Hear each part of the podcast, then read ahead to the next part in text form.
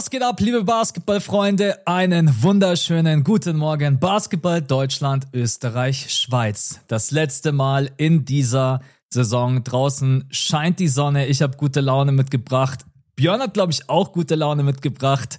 Es, ja, Mann. Es ist die letzte Folge vor der Sommerpause, bevor wir dann ein paar Wochen durchatmen und es dann weitergeht mit der Basketball-Weltmeisterschaft. Aber heute haben wir nochmal mitgebracht Starting Five. Wir sprechen über die Gewinner und Verlierer der Offseason. Also wir machen doch mal einen kompletten Rundumschlag, weil es gibt ja so viele Teams, über die wir noch gar nicht gesprochen haben. Und dann hoffe ich, dass wir einfach nochmal einen geilen Abschlusspot haben nach einer sehr, sehr intensiven und geilen Saison. Ich glaube, so kann man zusammenfassen, oder?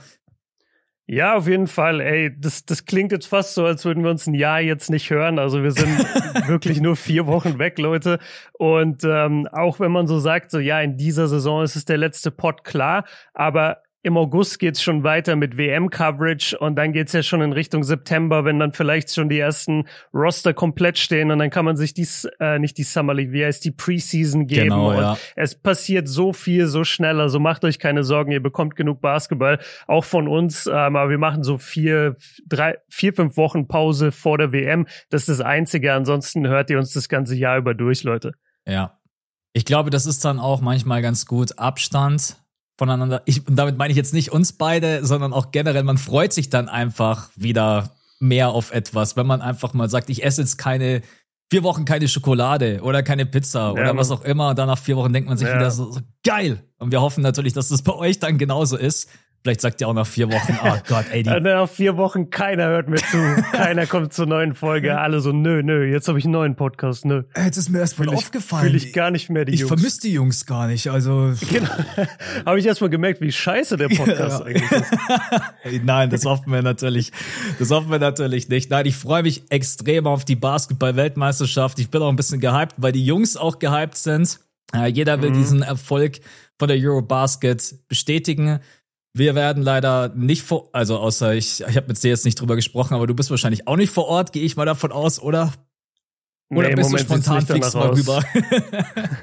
ich bin gerade echt so, ich, ich guck gerade ein bisschen, ich, ich muss mal nach Flügen schauen. Ich habe manchmal ja diese komplett äh, absurden Gedanken, so, ja, was, wenn man vielleicht doch hinfliegen würde, scheiß doch drauf. Mhm, ja. Aber ich, ah, Digga, es ist so weit, es ist, nee, ich, ich weiß es nicht. Im Moment sehe ich es noch nicht, aber sag niemals nie. Ja, das würde ich auch sagen. Also, dann würde ich sagen, wir starten rein mit der Starting Five oder? Yes. Ja, ja, bin gespannt. Okay.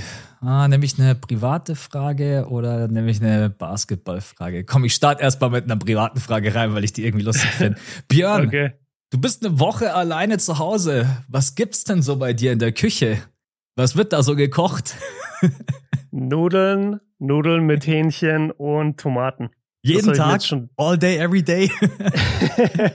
so ziemlich. Äh, ja, also ich, ich ernähre mich eigentlich ganz gut. Ich habe so den ein oder anderen Cheat Day jetzt gemacht nach King of Cologne, gebe ich ehrlich zu. Da habe ich schon ein paar Mal dann wieder Burger gegessen, weil davor habe ich mich wirklich sehr gut ernährt. Ja. Und jetzt aber sind auch die Cheat Days wieder vorbei. Ich habe eigentlich keinen Bock mehr auf ungesundes Essen und deswegen gerade echt so Nudeln, Hähnchen, äh, Lachs äh, mit Reis, also wirklich so eher die gesunden Sachen, Gemüse. Ja, keine Ahnung, irgendwann, ich, ich finde, wenn du lang genug von, von ungesundem Essen weggeblieben bist, dann, dann schmeckt's dir auch einfach gar nicht mehr so krass. Ja. Es gibt dir gar nicht so viel. Ich musste mich wirklich, das klingt jetzt übertrieben, aber die ersten paar Tage von diesen, äh, von diesen Days, wo ich gesagt habe, so, ja, jetzt kann ich endlich mal wieder alles essen, was ich will. Ich bin wirklich so zu McDonalds gefahren und dachte mir, ey, was will ich da eigentlich? Ich will gar nichts von mhm. da. Lass mal lieber zu Rewe und irgendeine gesunde Bowl holen oder so. Das ist wirklich krass. Also das, das, das hat mir voll wenig gegeben. Dann nach ein paar Tagen hatte ich mich dran gewöhnt. Und jetzt aber auch hängt's mir wieder zum Hals raus. Deswegen, ich bin jetzt wieder voll auf gesundes Essen. Ja, ich kenne das. Ja, also ich koche jeden Tag ziemlich abwechslungsreich, weil ich bin jemand, es gibt manche, die können jeden Tag das gleiche essen. Ich gehöre nicht zu dieser Fraktion.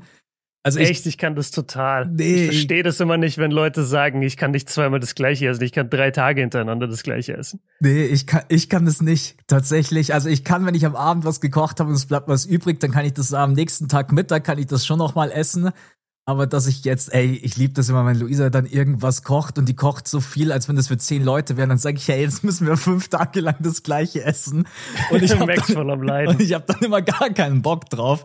Ähm, aber sie ignoriert das, sie zieht einfach komplett durch und sagt, ja, wenn ich mich schon einmal hin, sie hat ja recht, wenn ich mich einmal hinstelle und koche, dann koche ja, ich gleich super das, viel. Ja, genau. Manche haben die Mentalität ja. so. Ja. Aber ansonsten, okay. nee, ich koche eigentlich auch äh, gesund. Ich versuche meinen Pasta-Konsum mal wieder ein bisschen runterzuschrauben. Ich finde, ich habe letzte Zeit relativ viel Nudeln gegessen.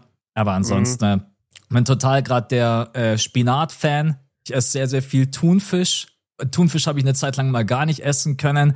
Jetzt, ja. jetzt gerade eben bin ich da wieder irgendwie mehr im Game. Ja, und ansonsten einfach auch im Sommer. Ich brauche im Sommer auch gar nicht so viel. Es ist draußen so heiß, also. True, man braucht weniger Essen, das stimmt. Genau. Okay, das war die erste Frage. Dann machen wir weiter mit einer Basketballfrage. Und du hast es vielleicht auch mitbekommen, dass es so die ein oder andere Debatte gab. Hätte Dwight Howard Jokic in seiner Prime verteidigen können? Also ich Nee, das habe ich null mitbekommen. Das hat bestimmt wieder auf Twitter stattgefunden. Das hat ziemlich krass auf Ahnung Twitter davon. stattgefunden, ja. Und das wurde auch echt auf ESPN krass diskutiert und die Leute haben sich echt? so krass reingesteigert. Prime Dwight Howard Dreimal mhm. Defensive Player of the Year hätte der eine Chance gehabt, Jokic zu verteidigen.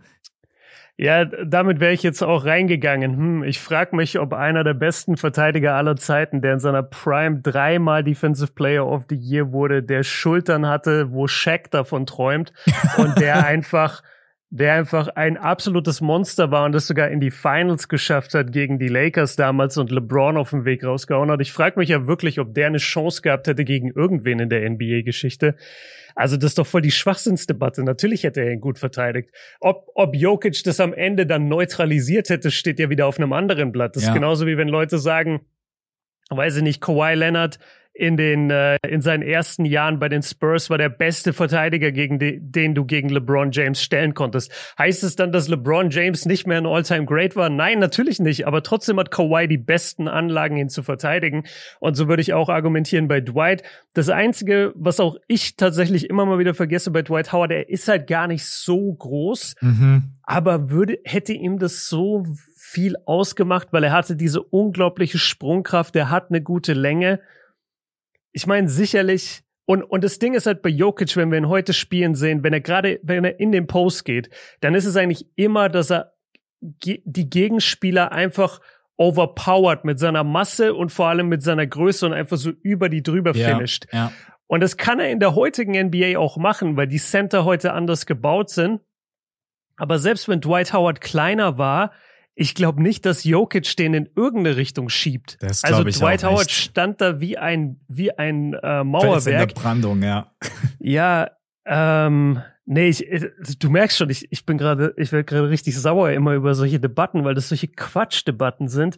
Das ist so, wie wenn du sagen würdest, glaubst du, Scotty Pippen könnte, hätte Kobe Bryant verteidigen können oder LeBron James? Ja, natürlich. Mhm. Das sind halt andere Ehren, aber manche Spieler transzendieren doch auch die Ehren und können in jeder Ära funktionieren, Plug-and-Play-mäßig. Also ja, natürlich hätte er ihn verteidigen können. Hätte es Jokic dann äh, nicht trotzdem geschafft, eine Championship zu gewinnen? Doch. Also, weißt du, es geht ja beides. Ja. Es kann ja beides wahr sein.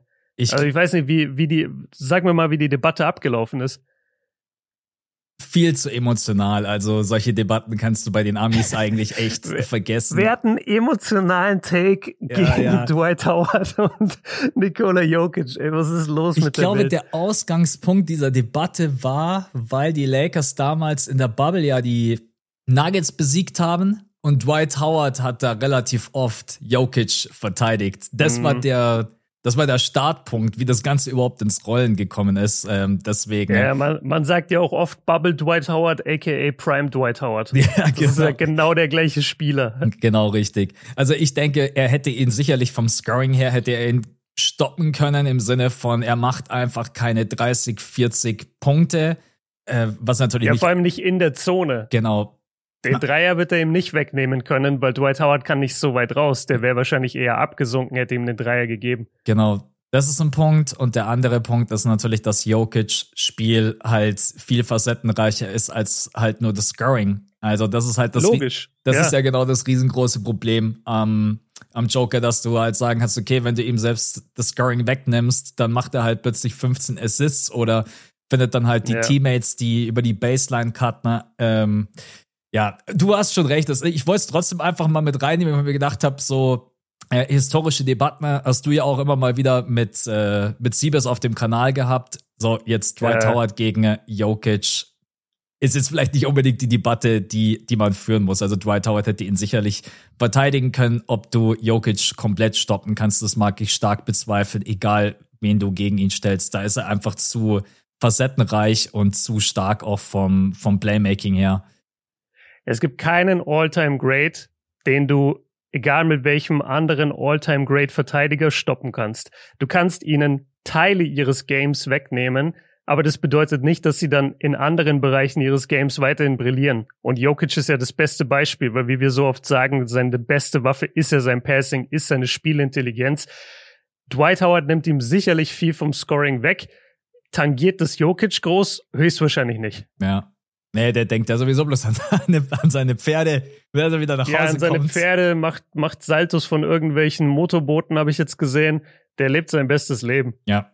Okay, dann würde ich sagen, machen wir diese legendäre Debatte zu und gehen weiter zum nächsten Punkt, der ist wieder relativ easy. Was ist der letzte Film, den du gesehen hast? Ich weiß gar nicht, ob du generell jemand bist, der viele Ähm. Filme schaut. Ich habe das Gefühl nicht, aber Ja. vielleicht täusche ich mich auch. Naja, alles hat so seine Zeit. Also ich war mal, so kurz nach der Uni war ich so ein krasser Filmnerd und habe so richtig ganz viele Classics mir auch angeguckt. Ähm, bin an sich auch Film interessiert, aber ich muss ganz ehrlich zugeben, manchmal, wenn du zu viel am Handy hängst, du hast die Aufmerksamkeitsspanne nicht mehr. Mhm. Also der Film fängt an und du bist nach 30 Sekunden am Handy und liest irgendeinen Thread durch. Zum Beispiel, ob Prime Dwight Howard Jokic verteidigen kann und verlierst dich dann da drin. Ähm, ich, fuck, ich müsste jetzt echt richtig lange überlegen. Höchstwahrscheinlich ein Marvel-Film. Ich Mhm. mache so einmal die Woche ähm, mit meiner Familie ein, ein ähm, Filmabend, Kinoabend und da gucken wir meistens Marvel. Ich überlege gerade, ich war im Kino neulich für irgendeinen Film. Welchen Film habe ich denn im Kino gesehen, Mann? Oh, ich war lange Ähm, nicht im Kino, deswegen kann ich dir da nicht mal helfen. Boah, das, das ärgert mich jetzt aber. Äh, sag, sag du mal schnell und ich google schnell den Film, den ich gesehen habe. Ja. Also ich habe in letzter Zeit relativ viele Filme gesehen. Ich muss mal kurz überlegen. Ich glaube jetzt tatsächlich der letzte Film, den ich gesehen habe, ist äh, Chang, Chang Can Dunk. Genau, das war Ja, jetzt der letzte, ja. den ich äh, auch auf Empfehlung von dir vor ein paar Wochen hattest du den mal, glaube ich, in der Starting Five irgendwie erwähnt. Yes. Und ich bin dann bei Disney Plus bin ich durch, weil ich irgendwas anderes angesehen habe. Und dann ist der mir auf die Hauptseite gesprungen. Und dann habe ich mir Ja. Ach ja, ich habe ähm, ja, jetzt fällt mir nicht, wie heißt denn der andere Basketballfilm, der auch auf Disney Plus läuft? Äh, Äh, der Janis-Film, nee, meinst du den? nee. Ähm, mir fällt's gerade nicht ein. Ey, jetzt, haben wir beide dauernd Hänger. durch die Streaming-Dienste. Also ich wüsste jetzt meinen Film, aber du kannst so schnell deinen Punkt zu Ende bringen einfach. Ja, also also, du hast Cheng, Chengkin Dank Genau, hast du geguckt. richtig. Ja, War, war, war in Ordnung. Äh, bin ich sogar gar nicht so viel am Handy gehangen, weil so mit Basketballbezug war jetzt nicht der Überkracher-Film. Äh, ja, also. Es ist halt, ist halt kurzweilig, ne? Genau, Weil es ist ein richtig. Film, der, der, der spielt ja auch sehr mit diesem Social Media, ähm, mit der ganzen Bubble und, und es geht viel darum, so, ey, guck mal, wie würde das für einen, Sp für einen Jungen wirklich heute ablaufen, wenn er sagt, ich mache jetzt sowas. ja. Und dann siehst du die YouTube-Kommentare, du siehst, wie er auf Insta viral geht. Das, das ist schon ganz geil gemacht eigentlich. Ja, jetzt ist mir eingefallen, White Man Can't Jump. Das war der Film, den ich zuvor Ah, angesehen habe, weil Den, so, den neuen, genau den neuen, ja, weil so viele den habe ich noch nicht gesehen. weil so viele gemeint haben, dass der dass der scheiße sein soll und ich fand den ehrlich gesagt ganz gut. Also Ja, weil, oh Mann, also ja. du kommst Leute natürlich an den Classic nicht ran. Das ist immer so. Eben. Ja. Ja. Hab du kannst halt auch das Gefühl bei Leuten nicht wieder aufbringen, dass, Ja. dass das irgendwie nie verstanden wird bei dieser Nostalgie, dass äh, natürlich, du wirst dich nie wieder so fühlen. Weil als ich damals das erste Mal Coach Carter gesehen habe, da war ich 15 Jahre oder 16 Jahre alt, war mit meinen besten Freunden, die auch alle im Basketballverein waren, mit mir war ich im Kino. Wir wurden abgeholt von dem Vater von einem wir haben die ganze Zeit im Auto drüber geredet, wie geil dieser Film war. Endlich mal richtiger Basketball, endlich mal eine gute Synchronisation. Da wird richtig geredet, das ist geil. Aber du bist auch 15, 16 und da holt dich diese, diese Story natürlich auch viel mehr ab. So, ja, scheiß auf den Sport. Wir machen jetzt erstmal unsere Schule richtig und dann konzentrieren wir uns auf den Sport. Natürlich kickt dich das viel mehr mit 15, 16. Ja. Und wenn du es dann, wenn jetzt heute ein Remake gäbe von Coach Carter, ja, was meinst du, wie, wie mehr, wie der mich dann emotional berühren würde? Wahrscheinlich ein bisschen bisschen weniger. Ja. Und das Gleiche müssen Leute bei White Man Can't Jump verstehen. White Man Can't Jump, der, der Einser ist natürlich ein Classic. Da ist aber auch die zweite Hälfte des Films totale Scheiße. Mhm. Guckt euch den nochmal an. Der ist richtig schlecht am Ende. Ich bin gerade ja, so glücklich, aber, aber das, das vergisst jeder. Ich bin gerade so happy, dass du das sagst, weil ich habe mir nämlich nach dem ich weiß nicht, ob, ob das ein zweiter Teil sein soll oder eine Neuauflage, ist ja auch egal. Habe ich ja. mir dann nochmal den Classic angesehen und der startet richtig stark. Und wie du sagst, ja, der zweite Teil ist so, so ein Rotz. Kacke. Es ist so ja. ein Rotz. Ey, aber das vergisst jeder, weil alle denken nur an diese ersten 30 Minuten. Ja. So, ja. jetzt hau noch kurz deinen Film raus. Okay, ja, passend dazu auch ein Remake, auch aus, aber da war ich halt wirklich ein Baby. Äh, Ariel habe ich gesehen mit meiner Family. Ah, ja. ähm, war ganz okay. Ich, ich habe die Kontroverse drumherum, gab es ja eine riesen Kontroverse, ähm, will ich jetzt aber nicht drauf hab eingehen. war, ja. Ja, aber es ist auch irgendwie Quatsch. Ähm, am Ende des Tages, er war gut. Er war okay. Also ich habe jetzt nichts Großes erwartet. Ein paar Charaktere funktionieren als Zeichentrick natürlich viel besser. Mhm. So, so Fabius und Sebastian, äh, die Krabbe und der und der Fisch, der immer mit ihr abhängt, die funktionieren, finde ich, halt viel besser als Zeichentrick, weil du die dann geiler animieren kannst mit ihren Gesichtsausdrücken. Äh, König Triton fand ich auch irgendwie ziemlich wack, weil der nicht so krass aussah wie der im Film. Ja, das war ja, ja immer so ein auf Steroide aufgepumpter Herkules. Das, das war eigentlich viel geiler damals. Ähm, aber sie hat einen guten Job gemacht, sie hat gut gesungen und ähm, ja, war okay. Also, weiß ich, ich bin da bei diesen Nostalgie-Dingern, ich bin da mittlerweile einfach so ein bisschen emotionslos. Mich juckt es nicht so sehr. Auch jetzt der neue Indiana Jones, der rauskommt. Ey, Harrison Ford, wie alt ist der mittlerweile? 85? Meinst ich gehe da rein und erwarte jetzt, dass der mich irgendwie vom Hocker haut. Aber ist ja. halt, ey, für die ganze Familie so nochmal Indiana Jones gucken, ist doch schön. Und ey, come on, Alter. Aber der, Leute, die sowas debattieren auf Twitter, sind die gleichen, die oder sind quasi das Äquivalent zu uns, die sich zehn Minuten hinsetzen und sagen, warte mal, Prime Dwight Howard mhm. gegen Nikola Jokic. Wie würde der in der Defensive Post agieren? Wenn du alleine schon so redest, weißt du schon eigentlich, dass du ein bisschen chillen solltest. Und genauso ist es, glaube ich, bei diesen äh, Filmleuten, die sich so extrem in Filme reinsteigen. Ja. Oder du weißt, es ist Off-Season, wenn solche Themen aufpoppen. ja, auch guter Punkt, ja. Es ist einfach Off-Season. So, Leute, jetzt okay. habt ihr ein paar Filmempfehlungen äh, bekommen. Also ja. schaut da, schaut da gerne rein. Dann, das war jetzt die dritte Frage. Ich habe genau, jetzt habe ich noch zwei Basketballfragen. Und eine Frage ist relativ simpel. Und zwar, wir wissen alle, dass im Osten dein Lieblingsteam die Bucks sind. Aber wer ist in der mhm. kommenden Saison im Westen dein Lieblingsteam? Also mit wem wirst du so ein hm. bisschen mitfiebern oder wo sagst du jetzt zum Anfang, okay, das ist das Team im League Pass to Watch im Westen, da möchte ich viel reinschauen? Ja. Ja, gut, also das, das Team to Watch sind, glaube ich, mehrere. Also da, da hätte ich auf jeden Fall wahrscheinlich die Suns ganz oben. Mhm. Weil ich einfach sehen will, wie das funktioniert, wie die sich so durch die Saison spielen. Guter Pick. Ähm, das, das sympathischste Team für mich sind ehrlich gesagt die Spurs ich werde richtiger Wemby Ultra, kann ich dir jetzt schon versprechen. Ich werde mir so viel Spurs und Wembanyama reinziehen. Und wenn er sich dann verletzt, kenne ich keinen mehr aus der Mannschaft. und ähm, bei den Sohan kennen wir da noch. ja, Sohan kennen wir da noch. Äh, nee, und, und Devin Vassell, Kelton Johnson, ich, ich mag ja wirklich ein paar Team, der ja. Spieler. Ja. Ähm, aber eine Mannschaft, die, die ich wirklich äh, mir viel anschauen werde nächste Saison, weil sie, glaube ich, ein paar Leute abgeschrieben haben, was ich so ein bisschen zu früh finde, und das sind die Warriors. Mhm. Ich bin wirklich gespannt, wie die Warriors spielen werden, wie sie durch die Saison kommen und wie sie dann in den Playoffs vor allem natürlich performen werden. Aber die haben sich jetzt dann noch äh, mit Saric verstärkt, die haben Draymond verlängert, die haben Chris Paul, das wird auch super spannend. So kommt er von der Bank, kommt er nicht von der Bank? Wie sieht diese Starting Five aus? Wie sieht die Closing Five aus? Da bin ich sehr gespannt und da werde ich auf jeden Fall auch viel reinschauen. Ich wünsche wirklich jedem Spaß, der Stephen Curry Off-Ball verteidigen muss in der kommenden Saison. Also ja. das ist, äh, der ein oder andere kann da ja wirklich ein Lied von singen. Äh, Aaron Fox hat nach der Serie gesagt, ey Leute, oder ich nach einem Spiel in der Serie gegen die Warriors hat er, glaube ich, gesagt, ich, ich kann nicht mehr. Ich bin einfach yeah. komplett fertig und ich, das, das wird geil. Also Warriors ist ein geiler Pick, äh, welches Team ich mir auch noch viel anschauen werde, aber weil ich auch einfach sagen muss, für mich ist es mit der geilste junge Kern in der NBA aktuell. Das sind mhm. einfach äh, die Thunder. Also OKC. Ja. Ähm, Rockets finde ich auch cool. Ich schaue da mal rein. Ich muss mir aber erstmal ein Bild davon machen, was es für ein wilder Haufen ist. Aktuell stempel ich die noch so unter wilder Haufen ab. Aber ja. mal gucken. Ja, viele junge Teams. Na, die Lakers sind eigentlich auch spannend. Ne? Sind auch zusammengeblieben, haben sich auch ganz gut verbessert. Sprechen wir gleich noch über Gewinner und Verlierer, sprechen wir auch gleich noch genau, über diese ich, ich habe einen, ich habe einen Hot Take zu den Lakers. Kann ja. ich jetzt schon mal teasern.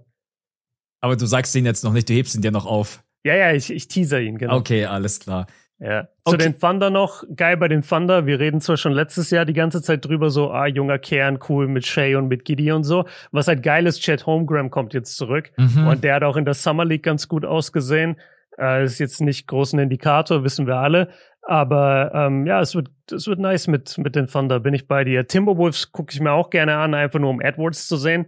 Das stimmt, ja. Aber ja, das ist auch wirklich auch, der einzige Grund.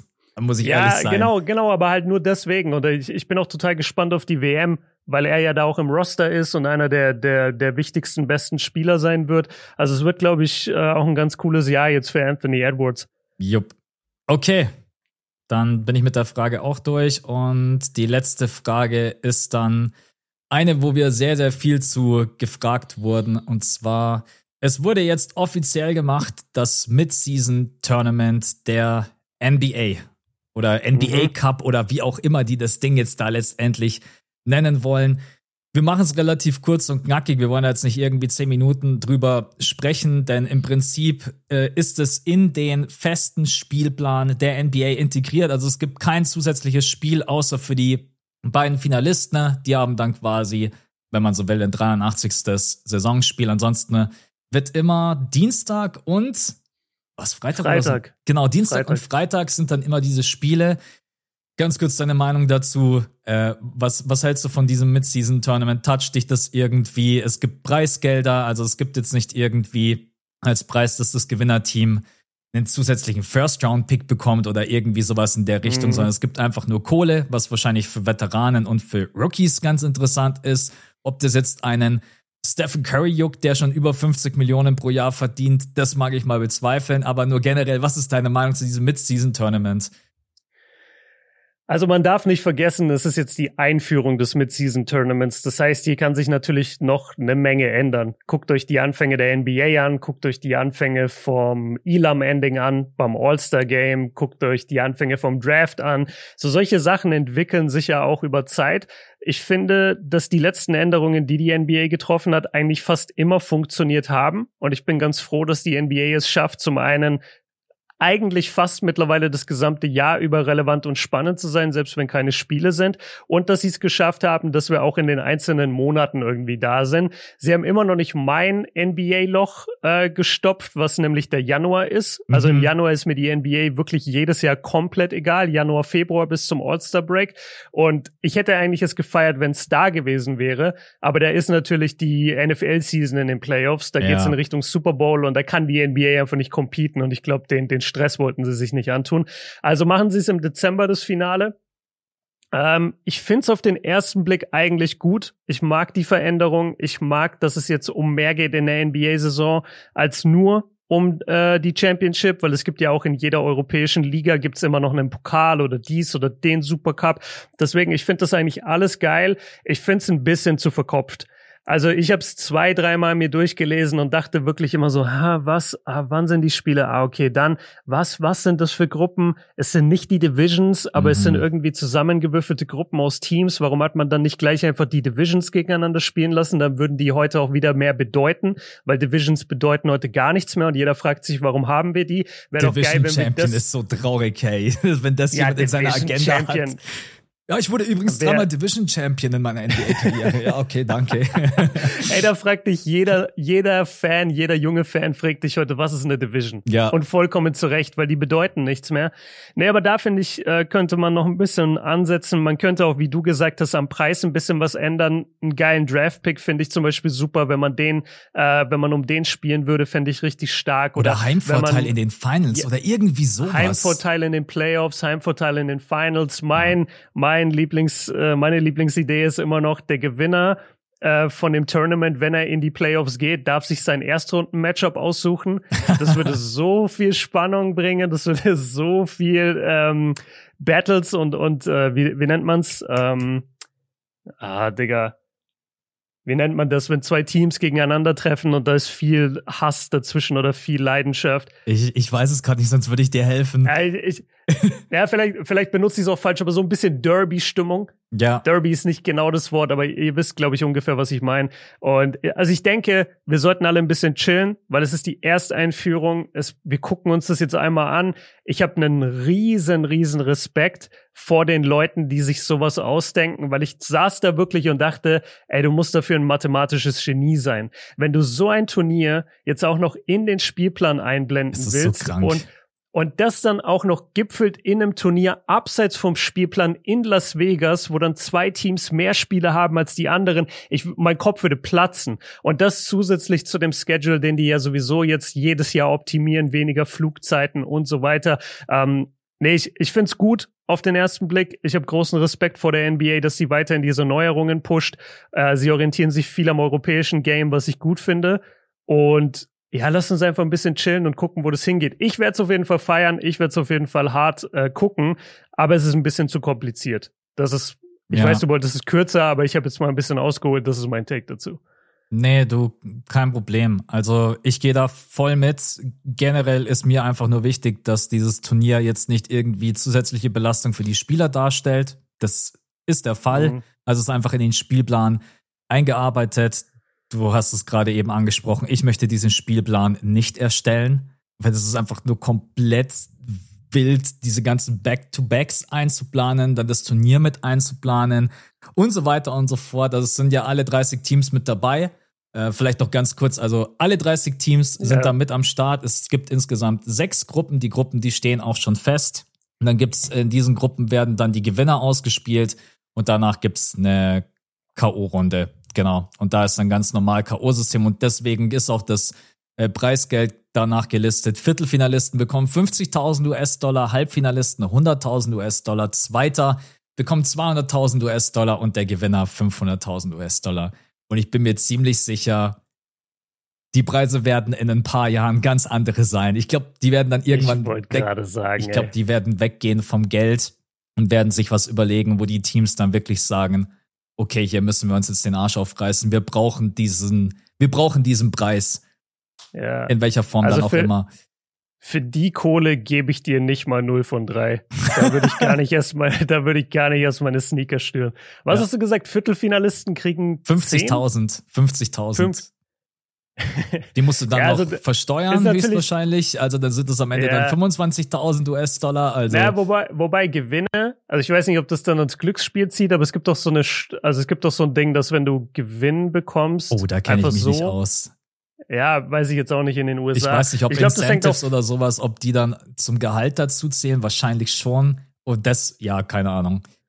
Bin aber kein du Steuerberater. es dir ja. Du spielst es dir ja. Ich glaube, so ein Preisgeld ist steuerfrei. Aber ich weiß es nicht. Ja. Kommt auch auf die USA, auf den einzelnen Staat an. Ja, äh, da wird sich noch viel ändern. Also das Preisgeld haut mich jetzt ehrlich gesagt auch nicht um. Die 500.000, wenn du gewinnst, sind natürlich geil. Ja. Also man, man denkt dann immer nur an die Curry und Jokic und Janis Gehälter. Aber es gibt ja so viele Spieler, die auch einfach irgendwie paar Millionen nur verdienen im Jahr. Und wenn du denen sagst, ey, wir geben dir noch mal eine halbe Million obendrauf, also kannst du mir nicht sagen, dass das nicht für die antreibend ist. Ja, das glaube ich auch. Ich glaube, die NBA muss auch einfach schauen, dass sie dieses Thema dann auch wirklich immer präsent halten. Also die müssen dann auch wirklich Updates mhm. rausballern. Wie sieht das in diesen Gruppen aus? Weil wenn du das dann irgendwann mal aus den Augen verlierst, dann Ach, Dienstag ist jetzt Gruppen, Gruppenspiel. Ich weiß noch gar nicht, wie man yeah. das dann nennen soll. So, ja, juckt mich ungefähr ein Scheiß, so gefühlt. Also man muss da, glaube yeah. ich, von Anfang an versuchen, das wirklich groß zu pushen. Aber lassen wir uns überraschen. Ich meine, Viertelfinalist 50.000 US-Dollar, das ist ungefähr das, was wir mit Patreon verdienen. Also wir beide würden da nicht mal mitmachen. Das ist übrigens Eben. die Überleitung. genau, das ist die Überleitung. Leute, werdet Patron. Ja, richtig, damit wir bei sowas nicht, nein, Spaß beiseite. damit wir nicht beim NBA Midseason Tournament mitmachen müssen. Ja. Midseason Tournament auch total äh, falsch dann be benannt, oder? Weil das fängt im November an, die Gruppenphase, und Mitte Dezember ist vorbei. Das ist so überhaupt nicht die Midseason. Ich würde auch sagen, einfach NBA Cup oder sowas in die Richtung. Das wäre ja, wahrscheinlich Cup, das Beste gewesen. Aber Midseason ist es halt überhaupt nicht, weil die Saison beginnt Ende Oktober und im November geht's dann schon los. Das ist ja also nicht Mid-Season, da hast du vollkommen recht. Yeah. Das ist Blödsinn. Okay, dann machen wir weiter mit den Patronen. Vielen, vielen Dank an alle, die in der letzten Woche mit dazugekommen sind. Wie gesagt, wir machen jetzt trotz allem über die Sommerpause für die Patronen als Dankeschön für den Support. Die ganze Saison über machen wir so zwei, drei kleine Folgen und der Björn liest heute die Leute vor, die alle frisch mit dazugekommen sind. Yes, wir sagen Danke an Legend of Yakubu, an Tamino, an Peter Maffei, an sehr geiler Name jetzt. Nine Morans, zwei von zwei Strafen gebe ich dir auch. Das ist, ein, das ist richtig geil. Äh, dann hier auch witzig, Grady Dick Fan, aber Grady ist in Klammern. Mhm. Könnt ihr draus machen, was ihr wollt. Steffen, André, Noah, Junior, Ike, Poke, Bears und Simon. Danke euch äh, fürs neu dazukommen und danke, dass ihr am Start seid. Danke an alle, die die ganze Saison über am Start sind. Über 1000 Leute mit dabei, was sehr, sehr sick ist, was uns enorm viel, ähm, ja, einfach hilft. Natürlich, wie Max gerade gesagt hat. Und äh, ja, während der Sommerpause bekommt ihr auch ein paar Exclusive-Folgen. Und dann, wenn wir normal wieder da sind, dann hört ihr uns immer zum einen einen Tag früher und werbefrei. Also immer schon am Dienstag, wenn wir aufnehmen, kommt die Folge direkt für euch raus, komplett ohne Werbung. Und am Sonntag gibt's immer noch eine komplette Zusatzfolge, auch exclusive. Also es lohnt sich wirklich vorbeizuschauen. Zieht euch gerne rein. Äh, alle Infos sind in den Show Notes, in der Podcast-Beschreibung oder einfach auf patreon.com slash das fünfte Viertel. Das hat er gerade eben frei aus dem Kopf gemacht, meine Freunde der Sonne. Einfach mal Freestyle. Ja, es ist die letzte Folge. Ich bin heute, ich bin heute in guter Stimmung. Das hat man, glaube ich, schon in der Starting Five gemerkt. Habe erstmal White Man Can't Jump getrashed. ja, wir reden dann auch in der Patreon-Folge nochmal im Detail über die Debatte genau. Dwight Howard gegen Jokic. Also da müssen wir dann nochmal ein bisschen. Also, Nee, nee, das meinte ich. Ich meinte eigentlich, wir haben gesagt, wir machen auf jeden Fall eine Folge, wo wir viel über Basketballfilme reden. Ja, ja. Ich glaube, das wollen wir schon wir ewig wirklich. mal machen. Ja. Und äh, da, da können wir da mal wirklich auf die Filme eingehen. Können wir uns vielleicht auch noch mal einen rausnehmen, wo wir sagen, ey, den gucken wir jetzt speziell für den Pod. Ja. Ich glaube, das ist auch ganz cool. Machen wir so einen kleinen Basketballfilm-Podcast. Vielleicht den Zweier. Ich habe den auch noch nicht gesehen. Mhm. Dann äh, gucke ich mir den an und dann machen wir darüber vielleicht einen Podcast, nehmen den alten auch noch mal mit rein. Das könnten wir doch machen. Genau. So denke ja. ich. Und tatsächlich, also Grady Dick ist für mich auch ein Problem, weil ich mag den sehr, sehr gerne. Äh, aber wie formuliert, also ja, ich bin ein Dick-Fan. Die Leute denken sich so, hä, was zur Hölle ist da los? Äh, und dann ja, weißt du halt. Da muss man aufpassen. Da muss man echt aufpassen. Aber ja, Leute, wir wissen natürlich, dass euch das dann auch immer ein bisschen Spaß macht, bei Patreon so ein paar Namen auszuwählen, wo ihr euch dann freut, wenn wir das äh, vorlesen. Solange das alles im Rahmen ist, ist es ja in Ordnung. Okay. Genau die Gewinner und Verlierer. Wir wollen ganz kurz als Disclaimer natürlich vorweg schieben. Noch nicht alle Teams sind fertig mit ihrer finalen Planung. Es sind noch ein paar Free Agents auf dem Markt. Und man kann eigentlich sagen, äh, zu 90 Prozent ist es durch. Also die Namen, die jetzt gerade yeah. noch so rumschwirren, ist noch ein PJ Washington, ein Kelly Oubre Jr., ein Christian Wood, über den haben wir am Sonntag diskutiert und haben uns beide die Frage gestellt, was stimmt mit dem Kerl nicht, warum ist der immer noch auf dem Markt? Genau. Ja. Aber ansonsten die ganz, ganzen großen Namen sind weg. Und ja, wir wissen natürlich, final könnte man das erst bewerten, wenn der Damian Lillard Trade und der James Harden Trade durch ist. Aber wir verabschieden uns jetzt eben in die Sommerpause. Sollte da nochmal was mega krasses passieren, dann machen wir einen Emergency Pot, sollte Dame jetzt getradet werden. Aber deswegen machen wir jetzt heute einfach mal die Gewinner und Verlierer. Und ich glaube, so ein paar Teams kann man jetzt auch einfach schon final bewerten. Ne? Möchtest du, yes. möchtest du loslegen? Machen wir Gewinner und Verlierer abwechselnd? Machen wir erst alle Gewinner mhm. auf einen Haufen? Machen wir erst alle Verlierer auf einen Haufen? Ne? Worauf hast du Bock? ich muss sagen, ich habe mich echt schwer getan, weil bei vielen Teams habe ich einfach, also ich habe Gewinner, Verlierer und dann habe ich aber auch eine Kategorie gemacht, wo soll es hingehen, mhm. weil man noch überhaupt nicht die Richtung wirklich weiß. Äh, die Raptors sind zum Beispiel so ein Team, die Raptors sind für mich nichts Halbes, nichts Ganzes gerade. Manche haben sie schon als Verlierer gelistet, aber du musst halt voll das noch abhängig davon machen, traden die noch Siakam oder nicht. Das ändert ja, ja. nochmal die ganze Mannschaft und Siakam ist ja in sehr starken Trade-Gerüchten. Deswegen, ich würde jetzt einfach mal ein paar oder vielleicht mal den Gewinner nennen, der, der mir am ehesten ins Auge springt. Ähm, jetzt bin boah, ich gespannt. ja, es gibt so, Wer ist ja, Gewin so Gewinner Number One? Ja, ich muss gerade gucken. Ähm, also sagen wir so, ich habe drei Teams, die mir als allererstes eingefallen sind. Und das sind die Bucks, die Celtics und die Mavs. Als Gewinner dieser Offseason? Als Gewinner dieser Offseason. Hast du da ein Problem mit einem der Teams? Sag nochmal Bucks, Celtics und Bucks, Mavs. Celtics, Mavs. Ja, also wenn ich, also mein, ja, Top, also ich hätte die Lakers schon unter den Top 3 mit dabei. Ich würde dann und wahrscheinlich die ich habe gegen die Lakers halt einen ganz harten Take. Also ich habe sie auch unter Gewinnern, ich habe sie jetzt nur nicht unter den absoluten Top-Gewinnern. Ja. War, war, war, erläuter La mal, warum die Bucks so ein krasser Gewinner sind. Ähm, die Bucks sind ein Gewinner, weil äh, ich habe es jetzt gerade nicht vor mir. Doch hier. Also, also die Bucks haben ähm, die Bucks haben den Deal von Chris Middleton restrukturiert. Mhm. Dadurch ist er billiger geworden. deutlich billiger geworden. Dadurch ist er vor allem mehr tradable geworden, weil Janis wird, glaube ich, in zwei Jahren Free Agent oder um den Dreh. Mhm. Das ist gar nicht mehr so weit weg. Und das ist sehr nah, ja.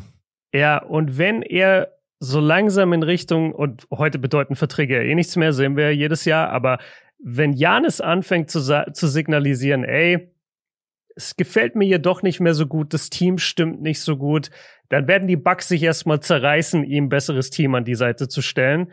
Und da finde ich es dann ganz geil, dass man Chris Middleton jetzt von diesem exorbitant hohen Deal runter hat und ihm so ein bisschen billiger gemacht hat, um ihn auch besser traden zu können. Das ist mal das eine. Mhm. Und dann hat man Brooke Lopez für einen Zwei-Jahres-Deal gesigned, wo jetzt manche sagen werden, okay, der ist vielleicht ein bisschen teuer, der Deal. Auf der anderen Seite, es gibt keinen besseren Spieler, den du auf der 5 haben willst, neben Janis. Das stimmt. Deswegen, ja. deswegen finde ich das eigentlich sehr, sehr geil. Ähm, und ich gucke die ganze Zeit. Ja, okay, man hat Malik Beasley noch geholt. Ist auch kein ja, schlechter Move, wenn der den Dreier wieder trifft, dann. Ja, ich bin halt immer super skeptisch, wenn, wenn man so argumentieren muss am Anfang, wenn man sagen muss, so, ja, der hat zwar letztes Jahr überhaupt nicht gespielt bei den Lakers, aber stell dir mal vor, der trifft seinen Dreier wieder. Ist halt so ein bisschen, ja, wenn, also mhm. falls.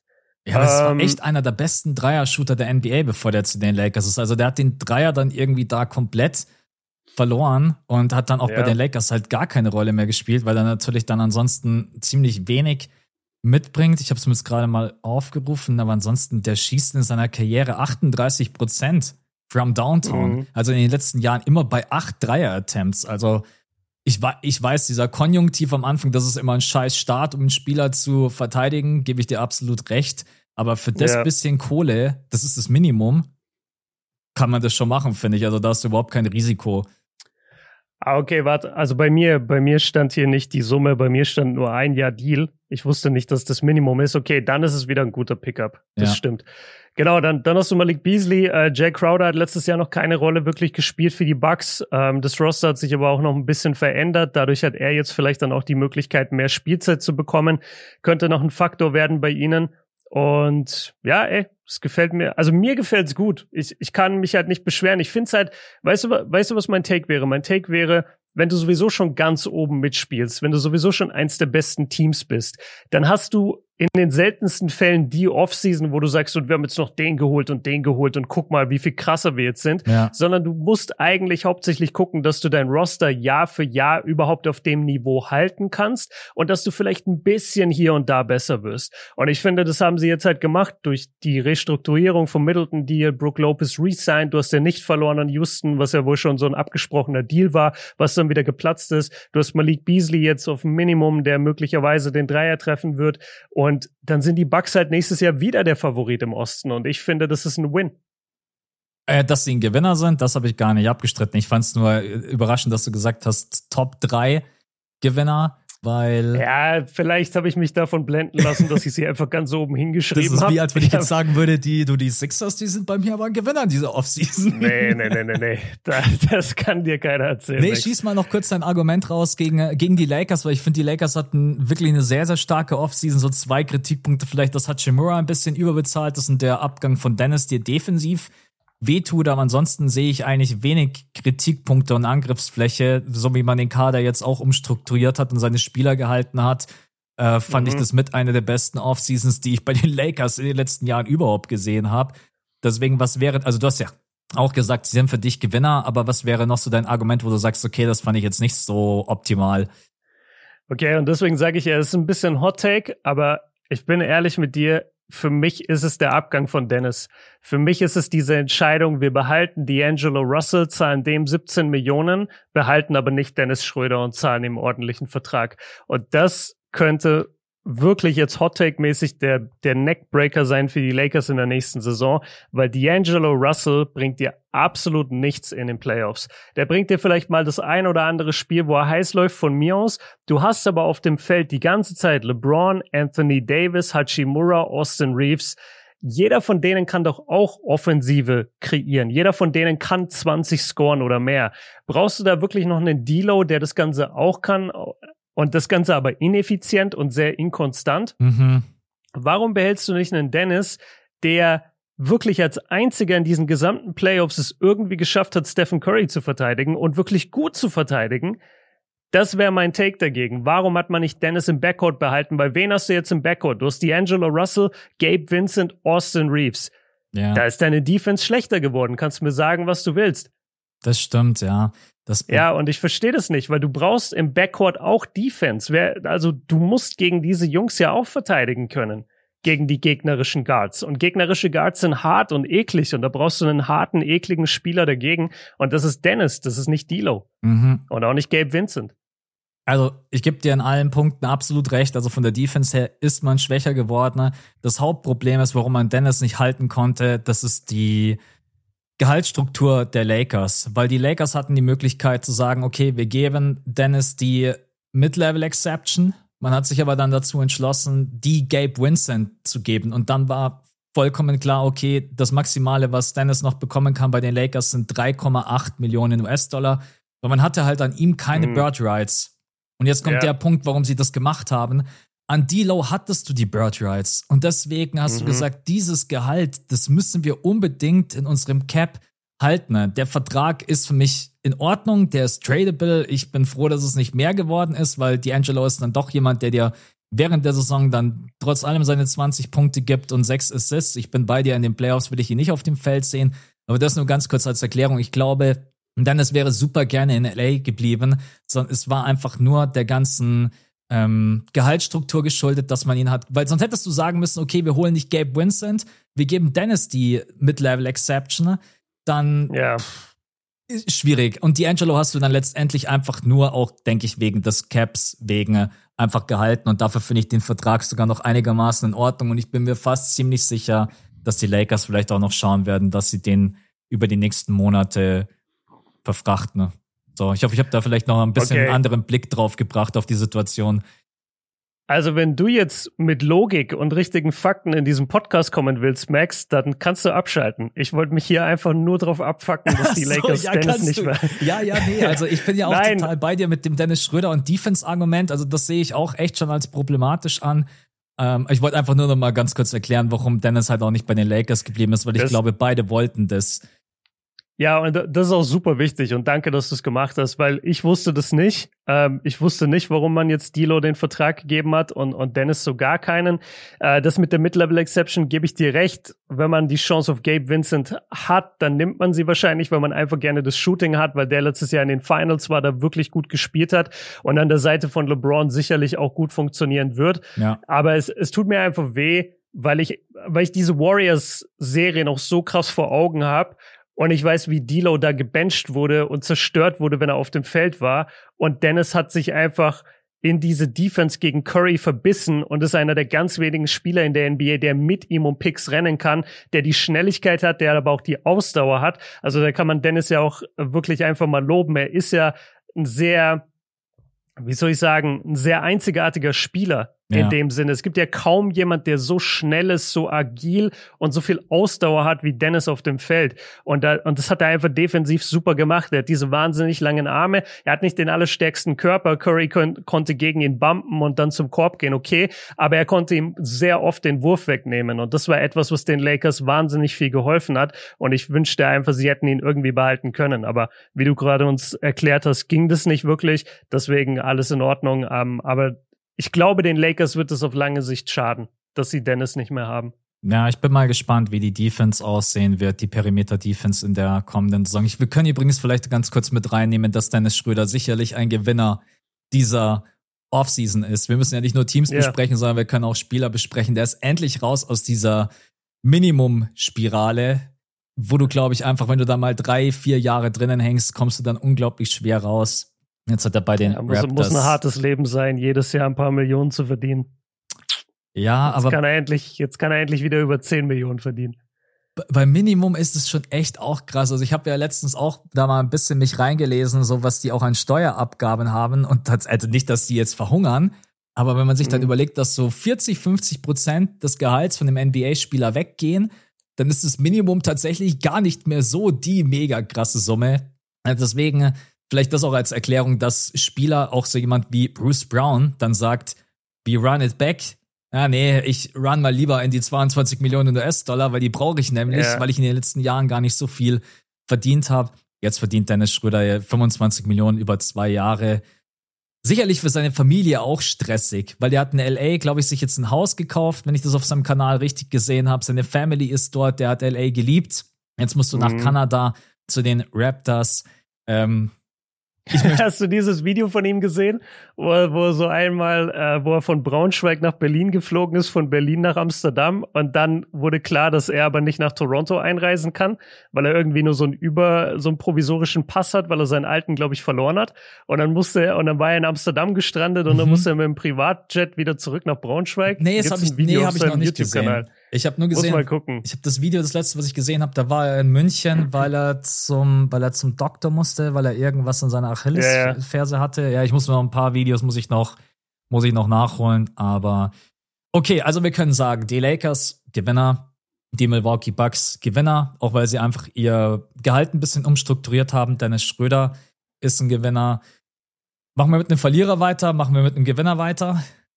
Ich, ich würde kurz bei den Gewinnern bleiben. Ich, ich kann es auch schneller jetzt diesmal machen. Ich würde es einfach nur gerne erläutern. Ich finde, die Celtics sind Gewinner. Mhm. Ähm, wir, wissen, wir wissen noch nicht, Stand jetzt, Leute, was mit Jalen Brown passiert, ob der jetzt getradet wird, ob der diese so Max spannend. unterschreibt, ja. ob er ein bisschen weniger unterschreibt. Das ist im Moment wirklich nicht klar. Ähm, was die Celtics aber geschafft haben, ist, die hatten letztes Jahr einfach ein Problem mit zu vielen Guards und zu wenig Größe auf dem Feld. Und genau das haben sie gelöst, indem sie Marcus Smart abgegeben haben und haben sich dafür mit Porzingis äh, Shooting geholt, Größe geholt. Porzingis letztes Jahr mehr oder weniger ein Career-Jahr gespielt, ja. war wirklich sehr, sehr stark ähm, wahnsinnig effizient gewesen und äh, ja, bringt den Celtics jetzt genau das, was ihnen gefehlt hat und es erlaubt ihnen vor allem auf der Guard-Position, was glaube ich viele so ein bisschen unterschätzen, einfach Derek White, viel mehr auf Derek White zu setzen, der eigentlich der bessere Guard war, sowieso schon das ganze letzte Jahr. Du konntest es aber nicht so wirklich die ganze Zeit halt so spielen, weil du Marcus Smart natürlich auch irgendwo den Respekt geben musst und der auch noch seine Minuten verdient.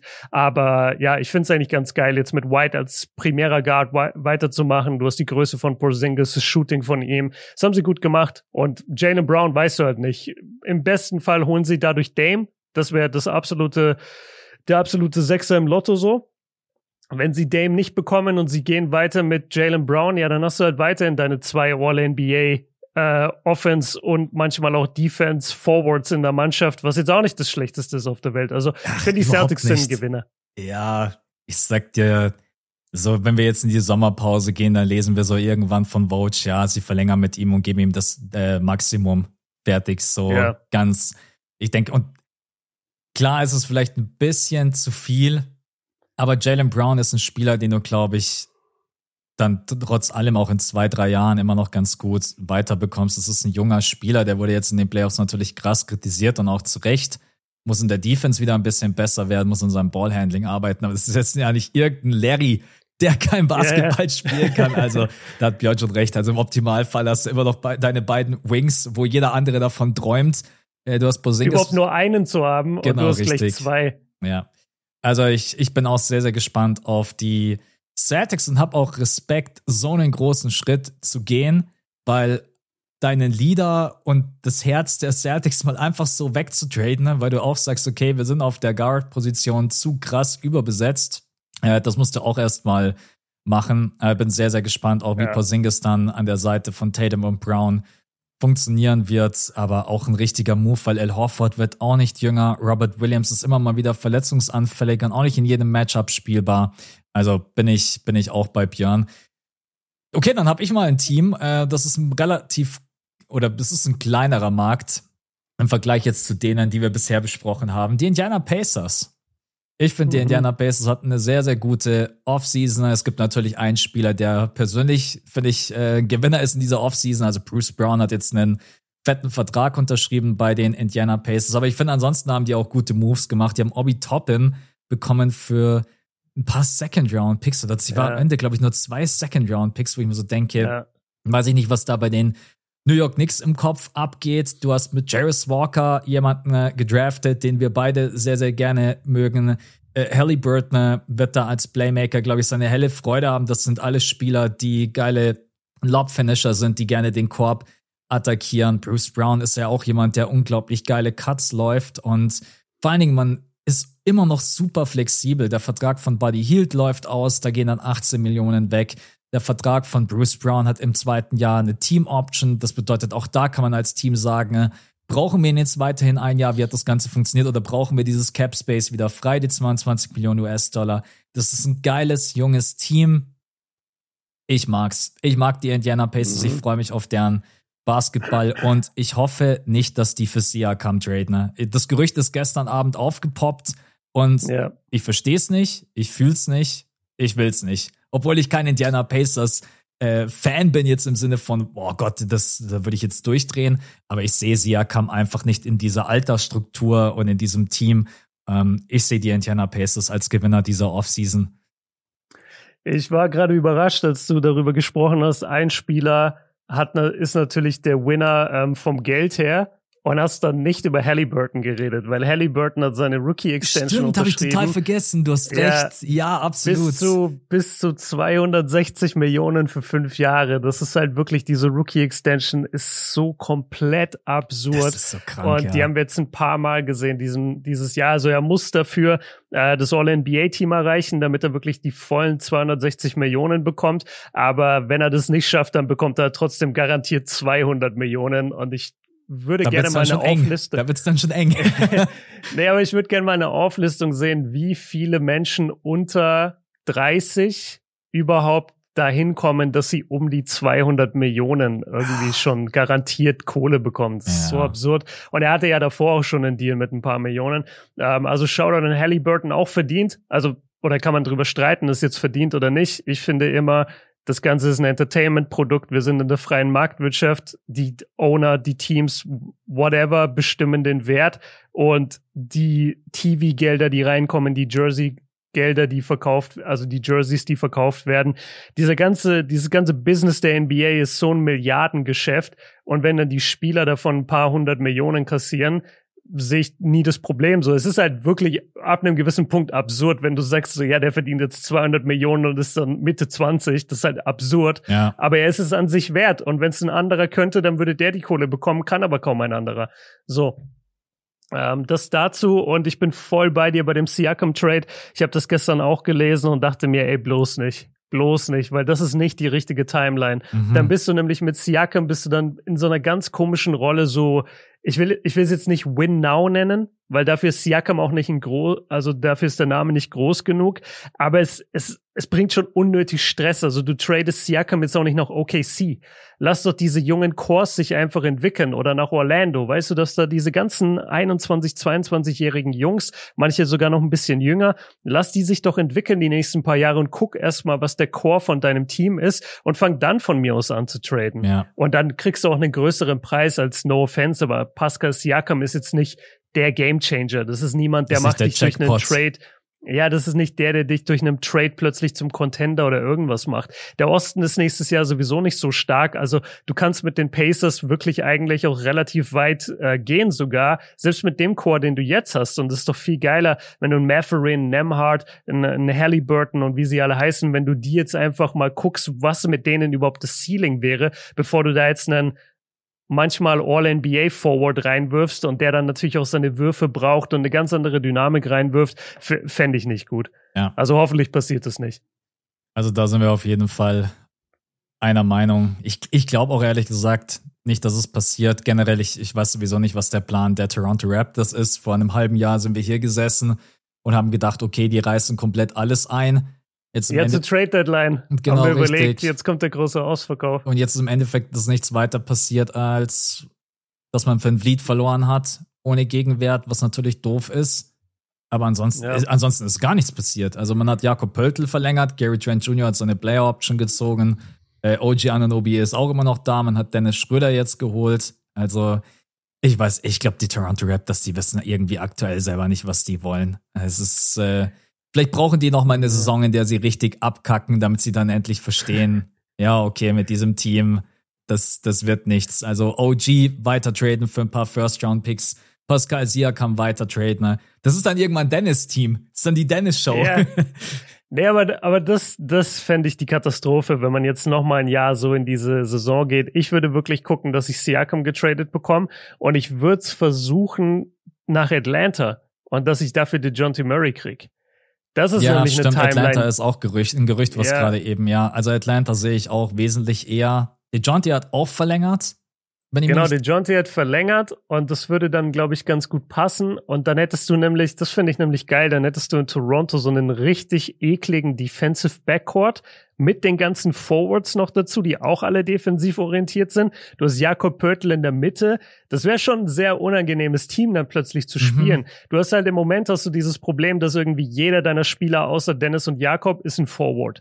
Und wenn du da mit Siakam vielleicht noch DeJounte und vielleicht sogar noch einen anderen Guard irgendwie kriegst und dann in die Saison gehst, dann könntest du auch hier wieder der Verweis, so der Osten ist nächstes Jahr nicht so stark, da könntest du relativ weit kommen. Ja, also das ist, glaube ich, auch viel realistischer als der Indiana Pacers Trade Siakam bei den Atlanta Hawks, weil die müssen irgendwas machen. Mit dem Team aktuell gewinnst du wieder, gewinnst du wieder keinen Blumentopf, ist meine, ist meine persönliche Meinung. Also ohne jetzt auf ja. die Atlanta Hawks weiter einzugehen. Der John Collins hat man jetzt für ein Apfel und ein Ei hergegeben. Jetzt hat man ja. gar keinen Power Forward mehr gefühlt. Äh, nee, also man hat noch ein paar Forwards, aber so in der Kategorie Pascal Siakam hat man jetzt niemanden. Ne? Ob die jetzt die John T. Murray abgeben, das weiß ich nicht. Aber die, also das wäre bei den Raptors schon richtig geil. Das würde ich auch fühlen. Also mal gucken, was mit Siakam ja. noch passiert und ob da überhaupt irgendwas passiert.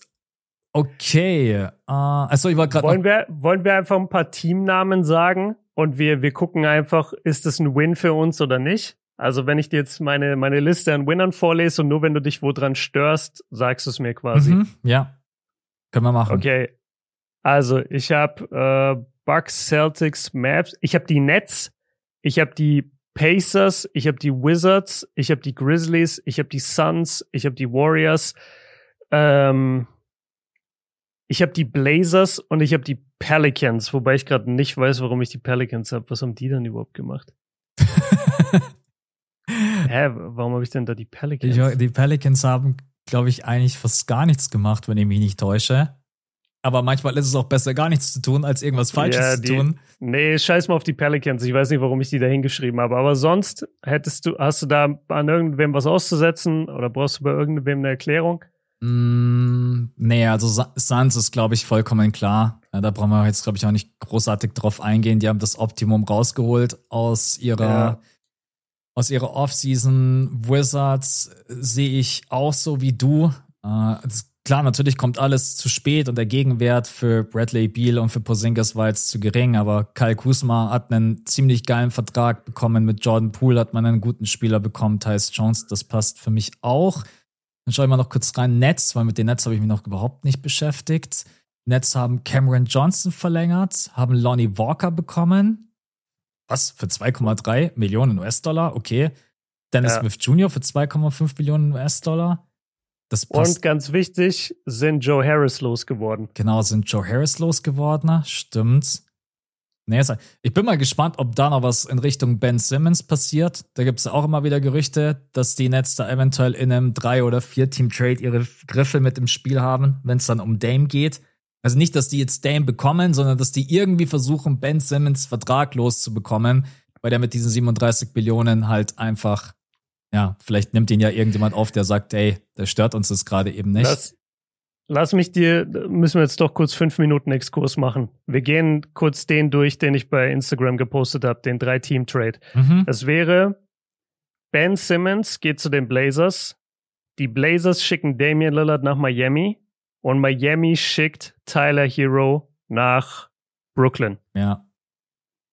Was sagst du zu dem Trade? Würde das nicht allen Beteiligten helfen. Und könnte man nicht sogar den Case machen, die Blazers mit Scoot Henderson zusammen wären vielleicht der beste Markt jetzt, um irgendwie es noch hinzubekommen, dass aus Ben Simmons noch mal ein NBA-Spieler wird. Das Problem ist, ich habe halt, ich glaube gar nicht mehr an Ben Simmons. Wirklich gar nicht. Okay, du, du, bist komplett raus. Du, du müsstest mir da ein paar First-Round-Picks mit oben drauf ballern, dass ich Ben Simmons aufnehme. Das ist das. Da, das, das mag alles sein, so ja. Picks von mir aus hier und da. Das, das gebe ich dir alles. Mir geht's rein darum, am Ende brauchst du ja trotzdem irgendwie einen Spieler zurück. Ja, und die Blazers ja. haben ja auch schon gesagt, sie hätten gerne, also sie hätten, oder haben die das gesagt? Doch, ich glaube schon, dass sie das gesagt haben, dass sie auch gerne einen, einen Namen hätten oder einen größeren Star. Mhm. Die wollen nicht nur junges Talent, glaube ich. Ja. Also, Wobei kann ich jetzt auch falsch liegen. Aber also Ben Simmons, glaube ich, würde von seinen Anlagen her sehr gut reinpassen in, äh, in Portland. Das Problem ist halt einfach, der ist schon wieder nicht geklärt fürs 5 gegen 5 Practice, also Full Court. Ich habe keine Ahnung, yeah. was mit dem los ist. Ich verstehe deinen Gedankengang komplett. Und wenn Ben Simmons fit wäre, würde ich auch sagen, okay, auch ein Tyler Hero bei den Nets fände ich richtig, richtig geil. Ich glaube, dass der da super reinpassen yeah. würde. Aber ja, ich, also und vor allen Dingen, ich sag das wirklich mit einem weinenden Auge. Ben Simmons ist äh, für mich eine Kategorie hinter Lonzo Ball, wo ich denke, den seine NBA-Karriere ist so gut wie vorbei. So leid mir das tut, mm, aber okay. ich glaube einfach, dass Ben Simmons nicht, dass er es nicht könnte, ich glaube einfach, das, das Mentale und das Psychologische, das ist bei ihm so tief verankert, dass man das wahrscheinlich nicht mehr rauskriegt. Und dann, ich würde nicht für ihn traden. Das wäre mir ein zu hohes Risiko. Wie, wie lange hat Ben Simmons auch noch Vertrag? Ist es dann zumindest ein auslaufender Vertrag? Ja, ich würde eh noch zwei Jahre würde ich ihn noch mitziehen und 2025 würde ich dann das Cap Space frei bekommen. Also da müsste halt das Paket drumherum schon wirklich sehr, sehr sexy aussehen für mich mit geilen First Round Picks, dass ich sage, diesen Vertrag, den, den tue ich mir an. Ähm, mhm. Ich will es nicht komplett ausschließen. Ich will auch nicht ausschließen, dass Ben Simmons generell jetzt noch äh, bewegt wird auf dem Trademarkt. Aber ich als GM, ich hätte meine Bauchschmerzen. Ne? Und müsstest, also würdest du dann wirklich nur machen, wenn ich auch sage, okay, ich sehe auch als Vorteil, dass das Cap Space halt relativ schnell frei wird. Ja, also mhm. bin ich nicht so zu 100 Prozent überzeugt von. Okay, ich habe gerade auch, während du geredet hast, ist mir im Kopf so ein Argument gekommen, wo ich dann dachte, ja shit, dagegen könnte ich selber nicht argumentieren. Und zwar, wir sagen, oder ich sage jetzt, Portland ist eine super Destination für Ben Simmons, er würde da gut hinpassen der Mann wurde nach Brooklyn getradet zu Kyrie, Harden und Durant. Ja. Wo er wirklich keinen einzigen Wurf hätte nehmen müssen, wo er einfach nur Defense spielen und bisschen den Ball passen im Open Court. Und nicht mal das hat geklappt. Und wir haben jetzt über sein Mentales geredet. Der hat aber ja auch Rückenprobleme seit mhm. Ewigkeiten. Mhm. Weiß nicht, wie auskuriert die, die sind, ob er deswegen auch nicht geklärt ist für 5 on 5. Und ja, also als du Lonzo Ball erwähnt hast, dachte ich mir, ja, kann schon sein, dass er einfach in die gleiche Kategorie fällt und wir den nie wieder sehen werden. Okay, dann äh, Exkurs wieder ähm, abgehakt, dann, ja. dann können wir weitermachen mit den Teams. ansonsten alle anderen Gewinner haben gepasst. Also Memphis finde ich top, dass du die mit dabei hast, weil ich finde, man hat hier einfach schon alleine zwei Charaktere bekommen, die so Gold wert sein können für dein Team. Man ist Dylan Brooks. Ja. Ich, ich habe immer so, auch wenn das natürlich keinen Sinn ergibt, aber ich habe immer so im Kopf, ah, ich habe Dylan Brooks getauscht gegen Marcus Smart. Das ist für mich so der größte Win-Move yeah, überhaupt. Aber, aber ist ja irgendwie so, ja. Genau, weiß, richtig. Und vor allen Dingen, wenn ich mir jetzt noch den neuen Vertrag anschaue von Dylan Brooks, dann äh, Marcus Smart verdient jetzt einfach weniger. Das Einzige, was wir vielleicht ganz kurz erwähnen wollen, weil wir am Sonntag nämlich auch drüber gesprochen haben in unserer Patreon-Folge und haben den Vertrag von Dylan Brooks ziemlich krass kritisiert. Ähm, mhm. Da sind nämlich mittlerweile auch die Details bekannt und auch der Vertrag wird über die kommenden Jahre fallen. Also der verdient jetzt das Maximum 22,6 Millionen US-Dollar und verdient dann pro Jahr immer ein bisschen weniger. Das macht es jetzt nicht super geiler, weil also der fällt von 22 Millionen äh, runter, der fällt von 22 Millionen 600.000 runter auf 22 Millionen 300.000, dann auf 21 Millionen 100.000, 20 Millionen. Der Vertrag ist halt immer noch zu teuer und komplett overpaid. Aber das vielleicht noch ganz kurz als Ergänzung. Ansonsten Derrick Rose bei den Memphis Grizzlies feiere ich auch. Nee, also ich glaube, du hast alle Gewinner genannt. Das wir nicht irgendjemand vergessen. Aber nee, also auch die Mavs sind ein Gewinner. Ich finde die Offseason von denen bisher sehr, sehr gut. Auch da als Ergänzung, äh, das mit Matisse Thibault hat nie, leider nicht geklappt. Also die Blazers mhm. sind das Office Sheet da mitgegangen, was jetzt auch nicht so großartig verwundert hat. Dann machen wir noch die Verlierer, oder? Die Verlierer sind vielleicht, yeah. äh, und dann gibt's vielleicht auch dann noch das eine oder andere Team, über das man äh, ganz kurz sprechen kann. Also für mich sind auf jeden Fall Verlierer die Sixers. Komm, fang mit deinem Team an, ja, ja komm. Also die, die Sixers sind auf jeden Fall für mich Verlierer in dieser, in dieser Offseason. Ich finde, die Cleveland Cavaliers sind ein Verlierer für mich in dieser Offseason, weil ich den Vertrag ja. von Max Drews nicht mag. Und weil man, ich finde, man hat die Baustellen, die man hat, nicht so wirklich ausmerzen können. Ich finde auch die Denver Nuggets als kleinen Verlierer in dieser Offseason, weil man hat Bruce Brown verloren. Mhm. Man hat jetzt Reggie Jackson diese Kohle gegeben. Man hat die Andre Jordan zurückgeholt, was ich überhaupt nicht fühle und feier. Also man hat auch Jeff Green verloren. Genau, man hat also Jeff man Green hat seine, verloren. Man hat seine, man hat zwei Drittel seiner Bank verloren ja. und hat die 18 Millionen jetzt Reggie Jackson gegeben. Die, äh, nee, nicht 18 Millionen. Wie hoch ist es? Die, die äh, Mid-Level? 5 Millionen. Das ist, glaube ich, die, äh, die Taxpayer Mid-Level Exception ja, hat Reggie Jackson Genau, bekommen. genau, ja. die Taxpayer Mid-Level die hat man jetzt Reggie Jackson gegeben. Das ist ein Typ, der hat letztes Jahr 18 Minuten in den Playoffs gespielt. Ja. Also ja, das ist irgendwie, irgendwie komisch. Äh, ah, jetzt, ey, wir haben doch eine Kontroverse hatten wir noch. Und zwar, mhm. weil ich mir bei Ihnen nicht so ganz sicher bin, du hast die, du hast die Blazers als Gewinner dabei gehabt. Und wahrscheinlich ja. wegen Scoot Henderson. Aber bei denen ja. bin ich mir irgendwie so ein bisschen unschlüssig. Da bin ich so in, wie hast du die Kategorie vorhin genannt? Mal schauen, was Wohin wird. soll es gehen? Wohin soll es gehen? Genau, wohin soll es gehen? Passen die nicht eher in diese Kategorie rein? Weil den Vertrag von Jeremy Grant, den finde ich schon äh, ähm, nicht so geil. Naja, also, also mein Ding ist, wenn sie Dame traden, dann traden sie höchstwahrscheinlich auch Nurkic direkt mit. Also ich könnte mir vorstellen, dass der mit, mit in dem Paket drin ist.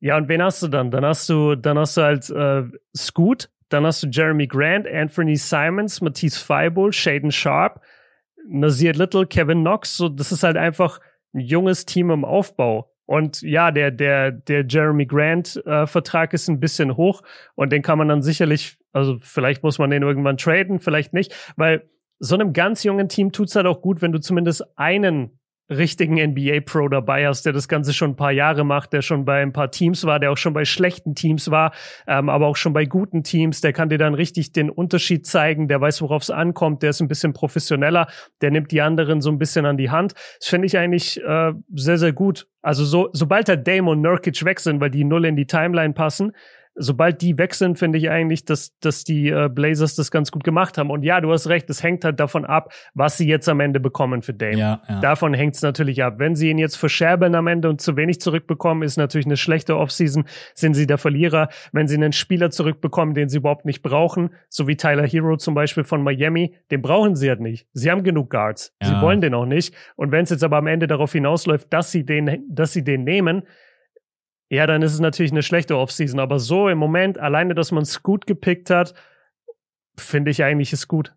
Ich glaube, man, ich habe es ja eingangs auch gesagt, man kann es erst final bewerten, wenn dann der Dame-Trade auch durch ist. Äh, ich ich ja. verstehe auch, ich verstehe auch nicht die Ansage, warum die einen Superstar zurück wollen, also oder, oder einen Star-Kaliber-Spieler. Was, was bringt das diesem mhm. Team?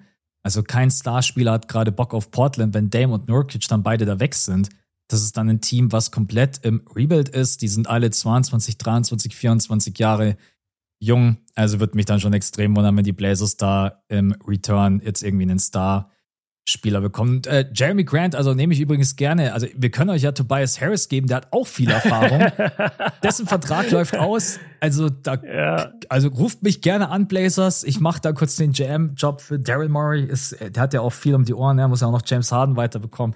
Nee, natürlich mhm. alles Spaß beiseite, ja. Also ich würde die aktuell noch so in der Mitte einordnen. Ich weiß noch nicht, in welche Richtung ja. es geht. Aber alleine. Ich, ich denke einfach allein wegen Scoot. Genau. Weil sie dieses Glück hatten, weil sie, weil mit Scoot wahrscheinlich da jetzt wirklich der, der zweitbeste Spieler im Draft oder vielleicht sogar der beste, je nachdem, was mit Wemby passiert. Ich meine, erstes Summer League-Spiel hat ja schon allen gezeigt, dass er ein Bust ist. Ja, also, das ob da jetzt so noch viel kommt schwach. bei Wemby. Das ja, weiß ich jetzt auch nicht. Und äh, nee, Scoot ist halt, also weil du gerade gesagt hast, warum brauchen die einen Star zurück? Ja, das verstehe ich eben auch nicht, weil sie haben ja Scoot. Ja. Und ganz ehrlich, also Scoot kann Minimum Star Point Guard, wenn nicht All-Star oder All-NBA Point Guard sein. Also warum braucht man da jetzt zwangsweise einen Star? Das verstehe ich nicht. Ja. Ich habe noch, ich habe noch ein Team, möchte ich deine Meinung dazu wissen. Auch da müssen wir natürlich abwarten, ob es dann letztendlich mit Dame klappt. Aber sind die Miami Heat eigentlich aktuell nicht ein Verlierer? Die haben Max Drews verloren, die haben Gabe Vincent verloren. Die hatten zwar, finde ich, einen yeah. ganz netten Draft, aber an sich äh, würde ich jetzt nicht sagen, okay, man hat Kevin Love behalten können was ganz in Ordnung ist. Aber kann man schon sagen, ja. dass die Miami Heat ein Verlierer sind, dass man zwei Spieler verloren hat, die in den Playoffs so eine große Rolle gespielt haben? Ja, absolut. Also im Moment sind sie der ganz klare Verlierer oder einer der Verlierer, aber sie müssen halt jetzt einfach gucken, dass sie irgendwie Dame bekommen. Weil wenn du das jetzt auch noch verkackst, dass ein All-NBA-Guard sagt, ich möchte nur bei dieser Mannschaft spielen mhm. und du schaffst es nicht, irgendwie ein Paket zu schnüren, dass der kommt, ja, dann hast du wirklich verloren die Offseason. Aber so im Moment finde ich, kann man, also wenn du jetzt nur Stand heute Momentaufnahme machst, ja klar, Gabe Vincent, Max Drews verloren, die waren wahnsinnig wichtig letztes Jahr, klar. Ja. Okay, aber bei Miami, wie gesagt, müssen wir auch warten mit der finalen Bewertung. Genauso wie bei den Sixers. Also ich bin natürlich angefressen als Philly-Fan, weil einfach ein paar Entscheidungen leider schon passiert sind, die ich überhaupt nicht verstehen kann. Der Abgang von Jalen McDaniels, der Abgang von Shaq Milton. Man hat Niang gehen lassen, was ich noch einigermaßen verkraften kann, weil er natürlich defensiv brutal anfällig äh, war. Aber ja, man hat Harrell zurückgeholt, was ich überhaupt nicht verstehe, besonders nachdem man jetzt auch hier das Qualifying Offer der Jazz mitgegangen ist, genau für Paul Reed.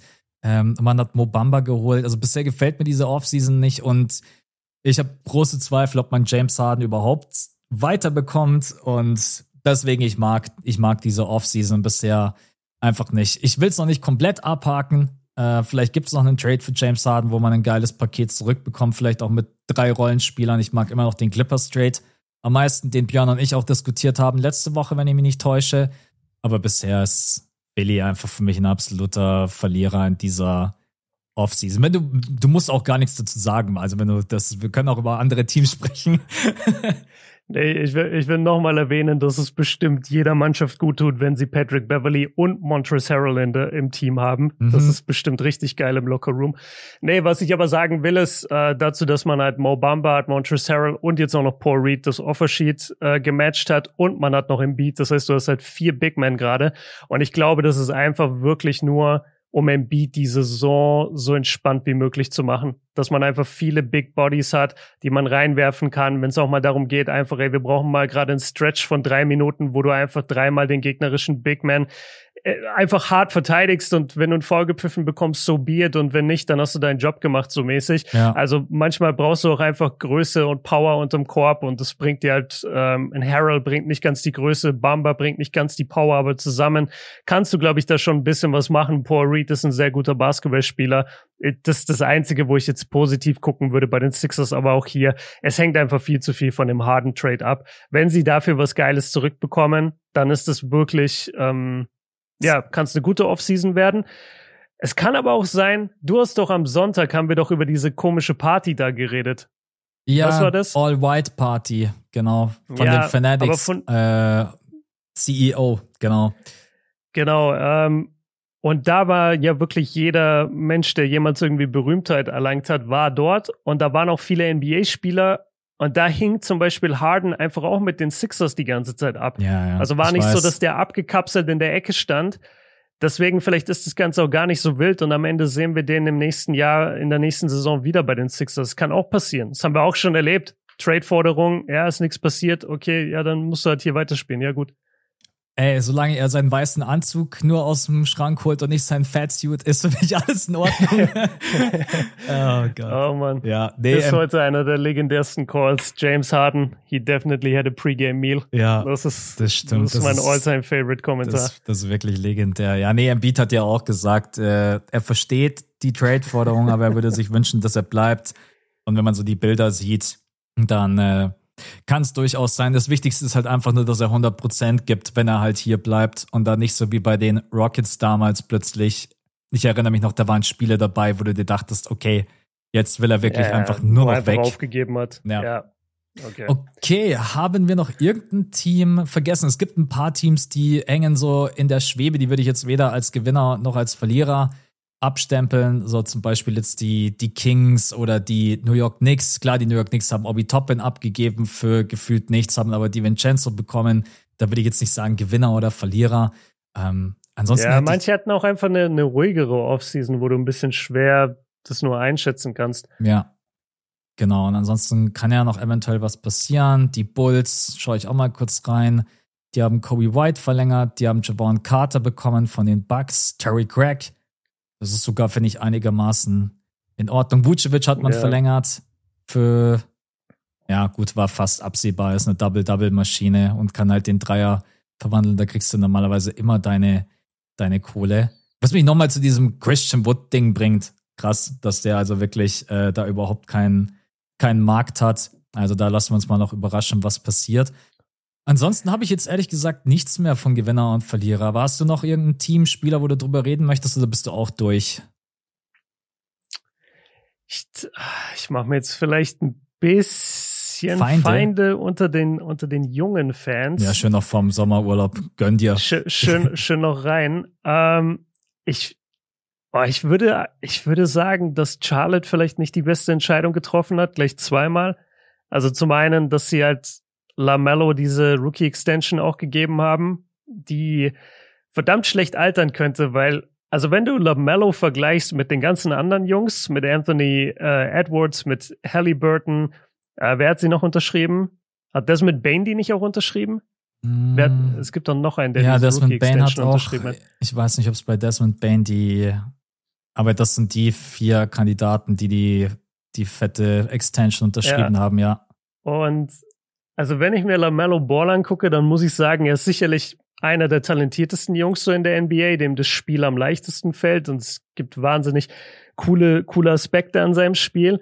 Aber was er halt überhaupt nicht ist und noch nie bewiesen hat, auch davor nicht, er ist halt überhaupt kein Winner. Er ist überhaupt niemand, der seine Teammates besser macht. Das ist einfach, das ist so ein Pickup-Basketballspieler.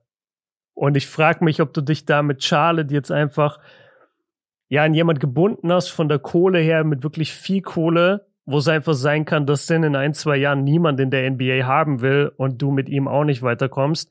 Dann hast du noch Miles Bridges zurückgeholt, der dieses, der diesen Skandal letzten Sommer hatte, wo du jetzt auch mal gucken musst, okay, wie kommt er zurück? In welcher Form ist er? Ähm, ja, was kommt da noch auf uns zu?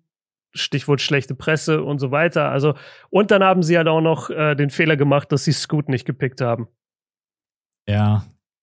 Also ich würde sagen, ein paar Punkte gebe ich dir.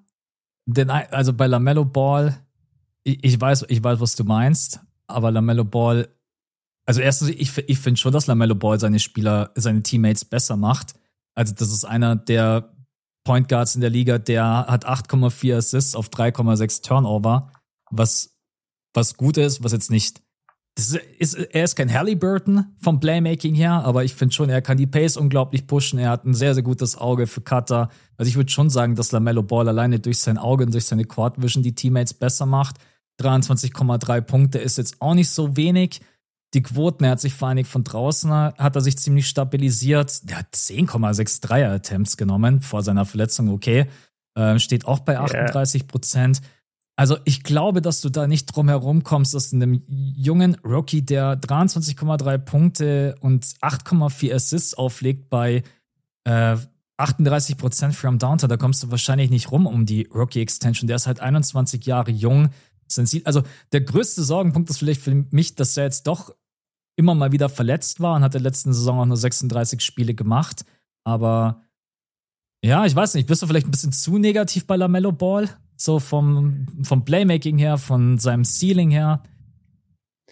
Also, es hängt auf jeden Fall mit dem Verletzungsthema zusammen, weil er ist nicht so reliable. Letzte Saison nur 36 Spiele gemacht. So, das heißt, die Stats aus der letzten Saison, auch wenn sie spektakulär aussehen, weiß ich jetzt nicht. Ja, kleine Sample Size. Ob die, ne, ob die in der nächsten Saison genauso funktionieren, genau. Kleine Sample Size. Dann hat er das bei einem Charlotte-Team gemacht, was letztes Jahr 27 Spiele gewonnen hat und damit 14. war in der Eastern Conference. Das kommt auch noch dazu. Und ich weiß, also ich, ich sehe es einfach nicht. Ich, ich sehe nicht, dass er diesen Vertrag wert ist. Ich verstehe das, wenn du die Hornets bist. Ich mache den Hornets gar nicht so wirklich den Vorwurf, weil es gab keine Alternative. Sie konnten ihm jetzt nicht, nicht den Max geben. Ich sag nur, dass das sie auf lange Sicht gesehen vielleicht ein bisschen in den Arsch beißen wird. Ich weiß nicht mal, was ich antworten soll, weil ich, also keine Ahnung, ich mag Lamello Ball, ich finde den Vertrag in Ordnung. Ich mag Lamello Ball auch, das kommt jetzt total falsch rüber, als fände ich den so prinzipiell scheiße. Nein, so ist es gar nicht. Ich sag nur, dass er kein Spieler ist, der also der ist für mich null auf dem Level von Edwards oder von Halliburton. Das sind zwei Spieler, die sind diesen Vertrag wert, meiner Meinung nach. Mhm. Und wenn du in fünf Jahren oder sagen wir in drei Jahren guckst und du musst alle drei von denen traden, aus welchem Grund auch immer, dann bekommst du für Edwards und für Halliburton so, einfach mit einem Fingerschnipp kriegst du dann ein Angebot. Und bei LaMelo Ball weiß ich es nicht. Wer will dann LaMelo Ball haben? Ja. Also ich könnte ihn jetzt verteidigen, das würde dann aber alles komplett in die, in die Länge ziehen, weil ich finde Lamelo. Ja, Stichwort verteidigen, er kann nicht verteidigen. Die anderen beiden können verteidigen. Da fängt es schon mal an zum Beispiel. Björn ist gerade wie so ein Rap-Battle, wenn ich so ein Wort in den Raum werfe, denkt er sich schon seine nächste Punchline aus, wie er die, wie er die da drauf aufbauen kann. Äh, also geben wir noch kurz die anderen Punkte durch. Ja, Miles äh, Bridges ist ein ganz, ganz heikles Thema. Da gehen die Meinungen komplett auseinander. Ich bin selber gespannt, was die Hornets mit ihm anstellen werden. Wird er überhaupt spielen und wie geht es dann vor allen Dingen 2024 weiter, wenn er unrestricted Free Agent ist? Es war ein super Spieler. Ich habe diese Kombination Lamello Ball und Miles Bridges immer extrem gefeiert. Jetzt verdient er 8 Millionen und wird dann 2024 eben unrestricted Free Agent. Ich habe keine Ahnung, ob er eine Zukunft in der NBA hat. Wahrscheinlich schon weil vieles wird heute relativ schnell vergessen. Björn und ich, wir haben in einem unserer letzten Pods drüber gesprochen. Wir haben die Bilder nicht vergessen, die einfach unglaublich mhm. krass waren. Also das war jetzt nicht eine Ohrfeige oder sowas, und das war wirklich sehr, sehr heftig, um da jetzt nochmal, äh, ich will da gar nicht genauer drauf eingehen. Äh, Brandon Miller, ich, ich weiß es nicht, ich hätte es gut Henderson gepickt. Äh, das, das wisst ihr aber auch alle, auch wenn Brandon Miller jetzt aktuell gar nicht so schlecht aussah, außer dass er in der Summer League irgendwie dachte, ich muss die 10 Foul-Grenze, die ich habe in der Summer League, immer ausreizen. Ähm, auch das kann eine ja. schlechte Entscheidung sein. Also ich finde, da sind sehr, sehr viele What-Ifs dabei, aber ich, ich würde bei den Hornets mal noch abwarten. Und Lamello Ball ist halt überhaupt der einzige, wo du sagen kannst, okay, das ist vielleicht der, wo ich mich noch am ehesten ähm, drauf verlassen kann, dass der in den nächsten Jahren in diesem Team mein Franchise-Player, weil ich sehe, also Gordon Hayward ist uralt, Terry Rozier kannst du da auch nicht sehen. Brandon Miller ist, glaube ich, auch kein Franchise-Player. Miles Bridges haben wir gerade eben angesprochen. Du brauchst ja irgendeinen Franchise-Typen. Also deswegen, äh, ich, ich verteidige Lamello Ball. Ich finde die Extension in Ordnung. Ich glaube, Lamello Ball, wenn er gesund bleibt, ist einer der besten Playmaker in der Liga. Das kann das Spiel schnell machen, hat ein gutes Auge. Defense, ja. Äh, Offense auch mal hier und da fragwürdig. Jetzt nicht mal der Dreier an sich per se, sondern sein Finish so aus der Mitteldistanz und am Korb. Aber also wenn wir jetzt der Mann, der Mann schießt 41 Prozent aus dem Feld. Und das, der, der ist im Rookie-Jahr 43, im zweiten Jahr 42, jetzt ist er bei 41 Prozent angekommen. Ja. Ja, also ich sage ja auch nicht, dass Lamello Ball äh, das Spiel perfekt beherrscht und keine, keine Schwachstellen hat. Aber Erinner dich mal noch an sein Rookie-Jahr. Er ist so schlecht reingestartet und was der dann für einen Sprung gemacht hat. Ich, mhm. ich, warum verteidige ich eigentlich gerade Lamello Ball? Wo bin ich hier reingeraten? das, der einzige Grund ist das Geld. Ich sage nicht, dass Lamello Ball ein schlechter Basketballspieler ist ja. oder schlecht für deine Franchise. Ich sage einfach nur, dass der diese Extension im Vergleich zu den anderen Leuten, die diese Extension unterschreiben, das nicht wert ist. Und dass du in ein paar Jahren, glaube ich, gucken wirst, okay, fuck, was machen wir jetzt eigentlich? Weil der Vertrag ist einfach zu groß. Das ja. glaube ich. Das ist das Einzige, was ich sage. Ich sage in keinster Weise, dass der schlecht ist, dass der nicht weiß, wie man Basketball spielt. Aber der hat bisher nur bei schlechten Teams gespielt. Ähm, der hatte eine sehr, sehr wilde Jugend, wo er von Team zu Team gewechselt ist. In seinem, in seinem letzten äh, Ding da in Neuseeland, wo er gespielt hat, hat er sich überhaupt nicht mehr angestrengt, hat komplett auf alles geschissen. Und jetzt in der NBA hat er nur bei schwachen Hornets-Teams gespielt. Ja. Und letzte Saison nur 36 Spiele gemacht. Und deswegen sage ich einfach, ey, vielleicht sind wir ein bisschen voreilig, dem Typen 260 Millionen zu geben. Ja. Das ist ja, das Einzige, was ich sage. Ja, da muss man generell sagen, ich finde die äh, Rookie Extension ist generell einfach viel zu groß. Also die kommt viel mhm. zu früh. Ähm, wenn dann jemand wie er mit 18 Jahren in die NBA kommt, dann kriegt er da plötzlich mit äh, 21, 22, kriegt der da 260 Millionen US-Dollar in die Hand gedrückt ja, dann kannst du noch die Steuern abziehen, dann hat er immer noch 140 Millionen US-Dollar.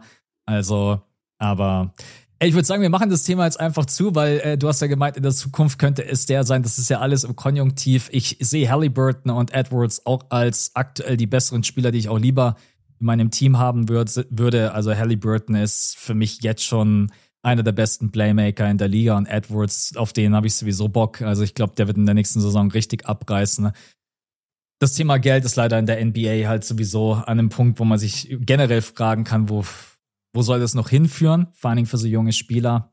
Aber okay, jetzt wissen wir auf jeden Fall, dass äh, Björn, alle Lamello Ball-Fans sind jetzt komplett raus. ja, äh, aber das, ich nee, das macht Punkt ja auch gar nicht aufmachen sollen. Das, nee, das macht ja auch überhaupt nichts. Also kann man schon sagen, dass die Hornets jetzt äh, heute können wir das nicht beantworten, aber jetzt vielleicht nicht die beste Offseason hat. Ne? Okay, ja. dann wäre ich jetzt durch für heute. Äh, wenn du nichts mehr hast, dann äh, würden wir den Pod, also dann würden wir uns quasi in die Sommerpause verabschieden. Ne? Außer du hast ja. jetzt noch einen Spieler, den du haten möchtest. Luca, nein, Spaß. Ähm, also, warte, was wollte ich jetzt sagen? Nee, ich, genau, ich wollte nur, nur abschließend sagen, wir können einfach bei manchen Teams ist es auch einfach noch schwer, weil du noch nicht genau weißt, wo es hingeht. Ja. So, und deswegen haben wir die jetzt vielleicht noch nicht erwähnt. Ähm, und es gibt auch noch manche Teams, die haben wir einfach gerade ausgelassen. Ehrlich gesagt, da können wir dann, wenn wir wieder zurückkommen, haben wir auch noch genug Zeit, bis die Saison wieder anfängt. Wir haben zum Beispiel gar nicht über Utah heute geredet, aber ich weiß jetzt auch nicht, wie hoch das bei dem Interesse der Leute ist. Ähm, ja, lass mich versöhnliche Worte finden. Leute, LaMelo Ball ist ein geiler Basketballspieler. Ich habe nur in Frage gestellt, ob er auf dem gleichen Level ist wie Halliburton und Edwards. Und nein, das ist er nicht. Und das wissen wir auch alle. Und ich habe in Frage gestellt, ob er deswegen dann über 200 Millionen wert ist für die nächsten fünf Jahre. Und da bleibe ich auch dabei. Er ist ansonsten natürlich ein super geiler junger Basketballspieler. Gibt's gar nicht so. Das ist mein Schlusswort nochmal zu dem Thema. Es ist wie so, als wenn man gerade so am Strand liegt, die Sonne scheint, es ist alles perfekt. Und dann Björn packt plötzlich ein Thema auf, auf, aus und plötzlich kommen die dunklen Wolken, es stürmt plötzlich. Ja, aber so, also ich glaube, die Leute verstehen nein, das. Nein, wir haben ja hier nicht auch nur, wir haben ja hier auch wirklich viele ältere Zuhörer. Ja. Ist ja nicht so, dass jeder hier elf ist. Wir sind uns ähm, sowieso glaub, so oft einig, deswegen Leute ist checken das schon. Äh, ist es eigentlich mal ganz geil, wenn, wenn, wir uns mal nicht so einig äh, sind und dass äh, genau. Lamelle Ball im nächsten Jahr erstmal äh, 25 Punkte auf 10 Assists und 3 Turnover, let's go.